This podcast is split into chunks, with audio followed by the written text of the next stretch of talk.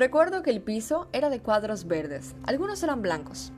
Habían asientos resistentes, pero fríos. Un ambiente triste donde pocas personas sonríen y siempre llegan deprisa. ¿Alguna vez has estado en una sala de emergencias? Yo he estado en muchas, pero hace seis semanas me tocó llevar a alguien de mi familia y fue más doloroso que todas las heridas por las que me llevaron un día a mí a la misma sala. Eso me hizo pensar que hace muchos años, en menos de un minuto, una casa se convirtió en una sala de emergencias.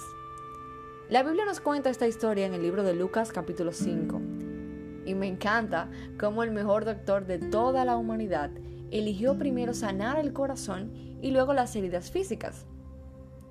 La Biblia registra a este personaje como el paralítico. Y este tenía amigos parecidos a los que tenemos tú y yo.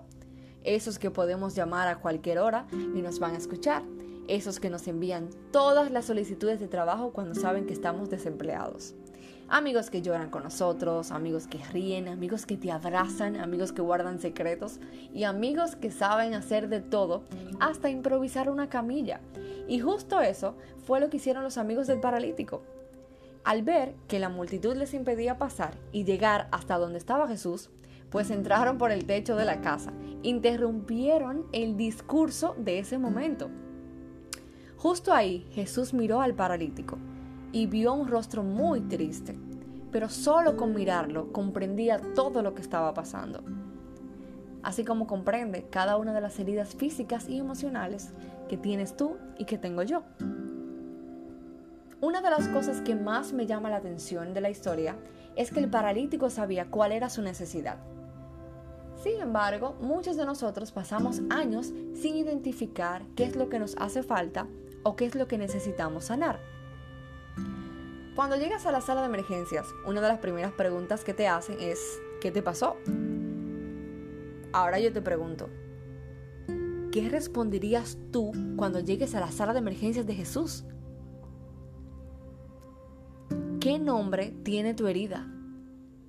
Quizás me respondas que tienes tantas que no sabes cuál mencionar primero pero me tomaré el atrevimiento de decirte que Dios las conoce todas y solo espera que puedas reconocer por lo menos una de ellas para que puedas empezar a sanar una herida a la vez.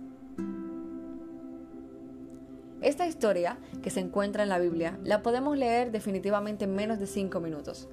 Pero todo el escenario que vivió el paralítico, te aseguro que tardó mucho más. Pero fue tan importante que Dios permitió que tú y yo hoy podamos leer esta historia en su palabra, para darnos cuenta que el amor que Cristo infunde en nuestro ser tiene un poder vivificante. Da salud a cada una de nuestras partes vitales, a nuestro cerebro, al corazón. Por su medio, las energías más potentes de nuestro ser se despiertan y entran en actividad. Esto libera tu alma y mi alma de la culpa, la tristeza y la ansiedad. Me encanta porque con Jesús siempre viene la serenidad y la calma. Y Él implanta en nuestra alma un gozo que nada en la tierra puede destruir. Y este gozo, este gozo nos da salud y nos da vida. ¿Sabes? Así sanó Jesús al paralítico, con su palabra. Primero sanó sus emociones diciéndole, tus pecados te son perdonados. Y luego lo sanó físicamente cuando le dijo, levántate. Yo me imagino al paralítico de camino a su casa, pisando fuerte sobre sus nuevas piernas, pero caminando sano e inmensamente feliz. A Jesús también le gustaría verte salir de tu sala de emergencias pisando fuerte, pero ahora con un corazón lleno de alegría y fe. La Biblia dice en 1 de Pedro 5, versículo 10, lo siguiente.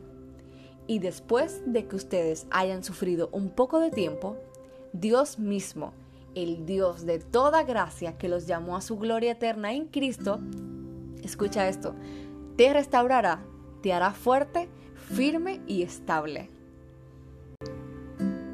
Es hora de ir de camino para la sala de emergencias de Jesús. Y lo puedes hacer por medio de una oración. Habla hoy con el mejor doctor del mundo y dile, sáname Jesús. Mi nombre es Chantal Figuereo y hoy te invito a hacer una parada donde puedas conversar con Él y luego ir de camino, pero cada vez más feliz y más sano. Dios te bendiga.